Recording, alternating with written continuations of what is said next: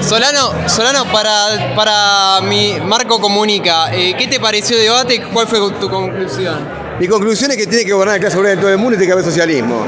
Es la única solución que existe, porque el capitalismo nos lleva a guerra, toda una serie de porquerías. Así que vamos con el socialismo. ¿Y qué esperas para las elecciones de domingo? El Frente de Izquierda va a ser una excelente elección. Somos los que estamos moviendo el piso del peronismo.